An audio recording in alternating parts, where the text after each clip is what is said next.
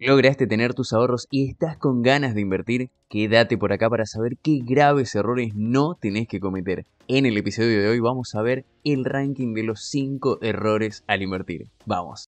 ¿Querés ser vos quien controla tu dinero y no él a vos? Entonces estás en el lugar correcto, quédate y descubrí lo que tenés que saber desde cero para dominar tu economía. Encontrate con tips, entrevistas, noticias, guías y mucho más que te acompañarán en donde sea que estés. Soy Alejandro Ortiz, te doy una cordial bienvenida, esto es Tu Coach Financiero.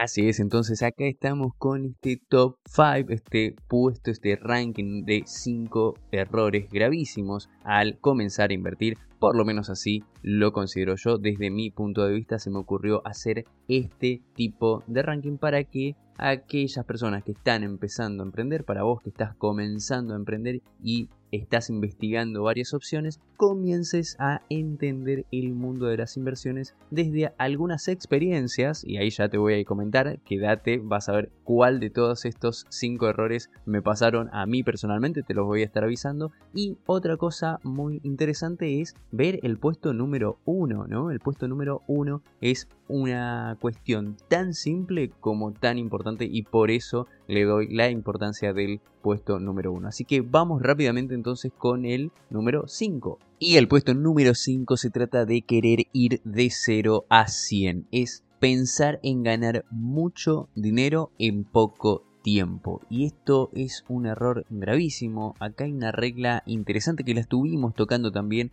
en uno de los episodios anteriores en donde veíamos los cinco pilares para invertir, que invertir no es lo mismo que apostar. Invertir no significa adivinar cuánto va a estar en el futuro algo o cuánto el azar me puede brindar para obtener un retorno. Si queremos colocar dinero para tener ganancias en muy poco tiempo, entonces puede pasar que invertir no sea lo tuyo. Invertir es un proceso, es algo planificado que requiere de un tiempo para ver los resultados que tenés. Los tiempos actuales y alguna persona que te pueden hacer pensar, sobre todo en las redes, que hacen mucho dinero en poco tiempo y acá hay que sumarle la investigación y esta declaración de decir, bueno, no sé y pido ayuda. El peligro que, encierra este tipo de, error particularmente es que, que, se caigan en estafas, ya que si por ejemplo estás buscando dinero rápido, alguien y alguien te lo propone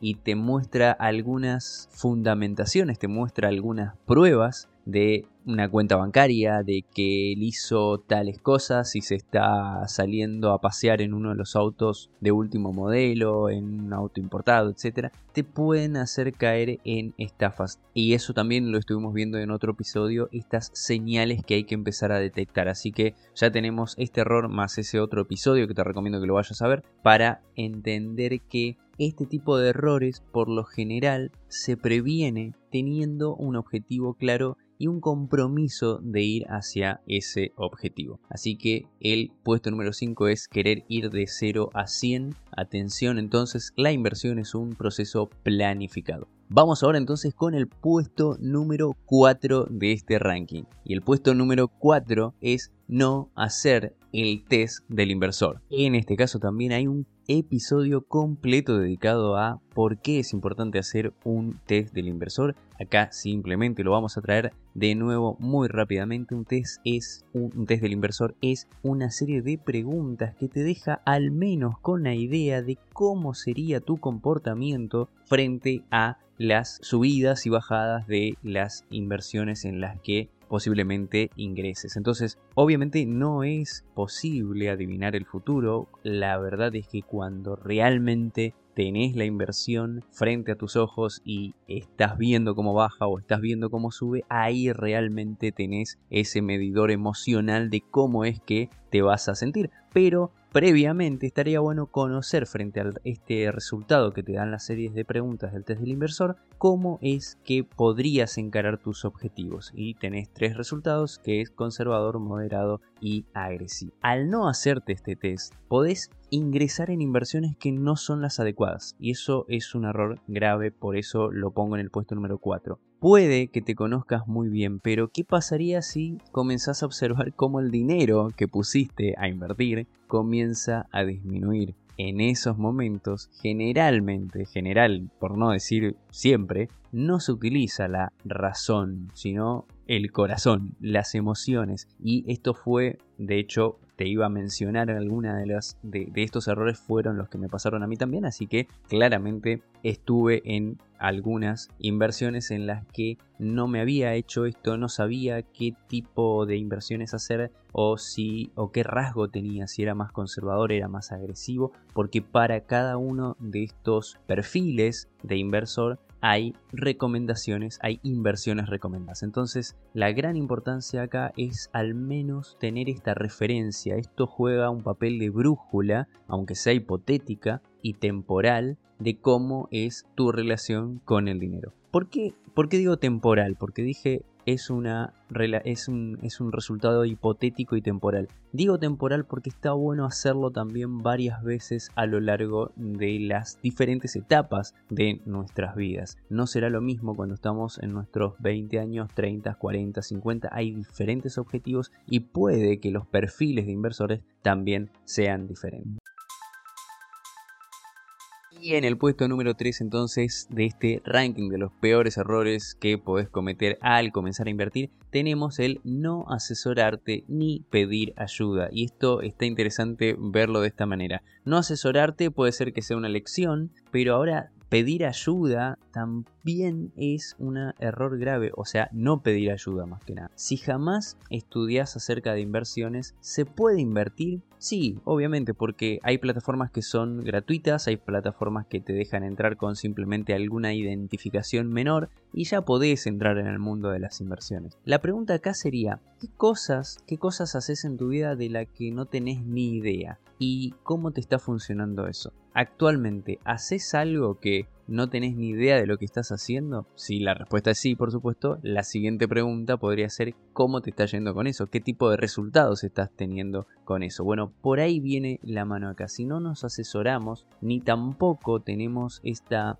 humildad de decir no lo sé y pedir ayuda, entonces creo que te estarías perdiendo de una muy buena oportunidad, te estarías perdiendo de una oportunidad de comenzar desde el punto de, declarar que no lo sabes y entonces desde ahí pedir asesoramiento es una oportunidad de crecimiento, es una oportunidad de aprendizaje, peor que el momento en el que estás ahora no puedes estar, todo tenés, todo para ganar, sería uno de los puntos a tener en cuenta. Y por otro lado, si no pedís asesoramiento, puede que con el tiempo, con la prueba y error, por supuesto empieces a aprender también. Ahora, ese momento de probar y perder dinero y perder tiempo, por supuesto, te estaría saliendo doblemente costoso en ese sentido. Así que también es muy importante eh, por ese lado pedir ayuda. ¿Con qué se puede pedir ayuda? ¿Con qué se puede empezar a asesorar? Bien, en internet tenemos la verdad que una mayor cantidad de información de lo que tenían nuestros antepasados, por supuesto, y también tenemos a la mano nuevas disciplinas, por supuesto, si no lo viste anteriormente y para eso estamos acá, revisa el capítulo número uno del episodio número uno de, este, de todo este podcast en donde te explico qué hace y para qué sirve un coach financiero, que es una disciplina relativamente nueva en donde tenés a un entrenador que te va llevando de la mano en autoconocerte, diseñar tus objetivos y aprender a invertir. Así que de nuevo te invito a que veas ese, a que escuches ese episodio y por supuesto que consultes acá abajo en la descripción del podcast para dirigirte y tener una conversación conmigo en ese. Y llegamos entonces al puesto número 2 en este momento que la verdad sinceramente esto puede ser tranquilamente puede ser un puesto número 1 por la gravedad de este error y es endeudarte para invertir. Y esto, aunque suene ahora muy loco, muy fuera de serie, sacado de otro lugar, pasa muy a menudo. He recibido muchas consultas que me dicen, que me plantean el tema de sacar algún préstamo, de comprar algún bien que, sabemos que los bienes tienen, tienen mantenimiento, digamos, tienen seguros, hay que eh, pagar algún alquiler de alguna cochera si se trata de un automóvil y demás, ¿no? O bien financiar deudas que ya existen. Son consultas bastante repetitivas porque la idea es que tomar un préstamo para tener una liquidez, o sea, para, para, tener dinero rápidamente y de esta manera colocarlo a invertir. Sinceramente, esta es una gran, gran alerta roja si no tenemos en claro los objetivos que queremos perseguir. Esto a menos que sea un proceso, y, esto lo quiero súper recalcar, porque puede llegar a ser posible si tomémoslo con ahí con unas pinzas, a menos que sea un proceso analizado de antemano en el que la tasa de endeudamiento, o sea, los intereses por tomar el préstamo, eh, sean menores que la tasa de los rendimientos esperados, y esto estoy hablando de ponernos a hacer números. Así es lo que por lo menos entiendo de esta manera. Si nos ponemos en una planilla y vemos los números y verdaderamente las tasas de interés de las deudas son menores que las tasas de interés de las ganancias que vamos a tener, entonces, bueno, perfecto, sigamos adelante porque puede pasar que tomar esa deuda para invertirla en algo que nos dé mayores ganancias sea lo que, eh, por ejemplo, Robert Kiyosaki llama una deuda buena en ese sentido. Y algunos ejemplos que él da es decir, bueno, me endeudo, tomo un crédito del banco para comprar este departamento porque en realidad este departamento si lo pongo en alquiler me va a pagar solo, ese departamento va a pagar automáticamente la cuota del préstamo. Digamos, lo pongo en un ejemplo en el que de todas maneras hay que analizar los intereses si corresponde, si son beneficiosos o no. Entonces, muchas personas siguen impulsos, consejos o modas y si este error se combina con, otros errores de los que estuvimos viendo acá, entonces se va formando un, un, cóctel bastante interesante.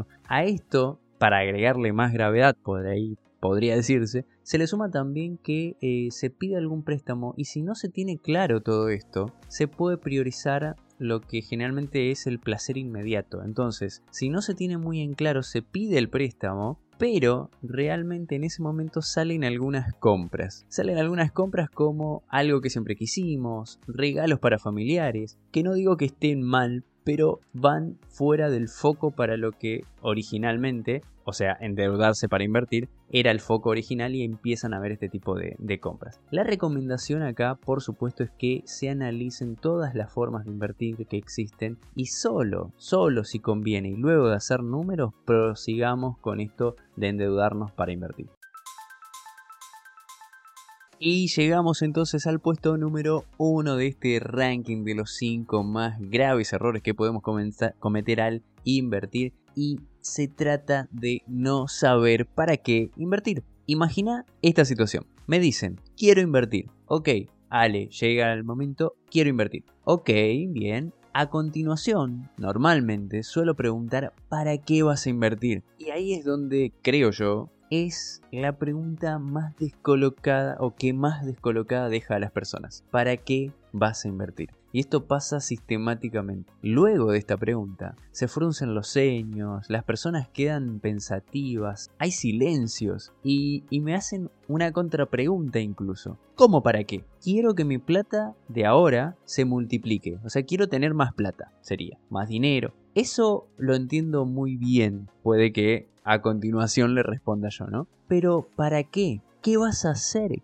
cuando ese dinero se multiplique? ¿Hasta dónde estás pensando que se multiplique? ¿En cuánto tiempo quisieras tener disponible ese dinero? Son todas preguntas que van apuntando hacia tener un objetivo claro. Uno de los principales errores es colocar dinero justamente haciendo caso a recomendaciones esporádicas, aleatorias, sacadas de, amigos, de familiares o, de las redes, que no quiere decir que estén mal estos consejos o, o avisos que nos puedan estar dando, pero simplemente puede ser, puede ser estén respondiendo a estrategias diferentes. Si un familiar viene y te dice, coloca tu dinero en este tipo de inversiones, puede que te lo diga de la mejor manera y con la mejor de las intenciones. Ahora, puede que también a esa persona le esté funcionando por, las, por los objetivos que tenga esa persona. Entonces, si responden a diferentes estrategias, puede que no sea la tuya. Y esa, que es la tuya, la tenés que elaborar. En algunos episodios atrás dejé Bye. El paso a paso para diseñar objetivos financieros. Realmente te recomiendo fuertemente que vayas, te lo mires, lo escuches para tener una orientación de cómo comenzar a construir esos objetivos. Tener tus objetivos te va a llevar a tener un diagnóstico de cómo estás ahora para diseñar el cómo querés estar hacia adelante. Y si querés un diagnóstico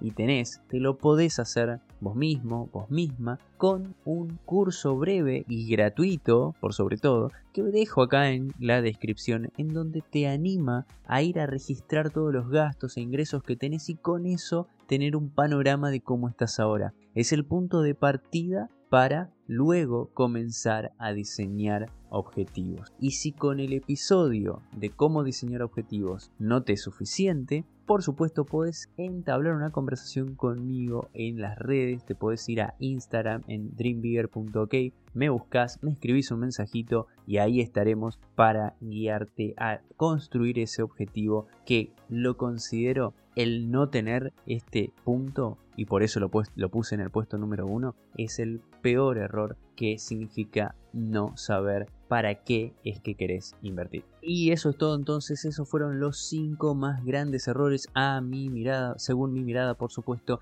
En el puesto número 5 era querer ir de 0 a 100, pensar en ganar mucho dinero en poco tiempo. El puesto número 4 era hacer, no hacer el test del inversor, perdón. El puesto número 3 es no asesorarse ni pedir ayuda. El puesto número 2 es endeudarte para invertir. Y el número 1, el más grave para mí, es no saber para qué invertir. Eso fue todo por ahora, entonces toma de esto y ante cualquier duda, por supuesto, te espero en el Instagram de dreambigger.k en donde te voy a estar dando muchísimos contenidos y por supuesto una charla personalizada para ayudarte.